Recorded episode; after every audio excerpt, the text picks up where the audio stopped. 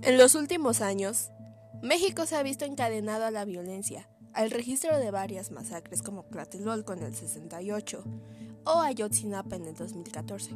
Se cree, estos casos se han llevado a cabo bajo la influencia de órdenes de gente de alto rango. Pero, ¿qué pasa cuando es lo contrario?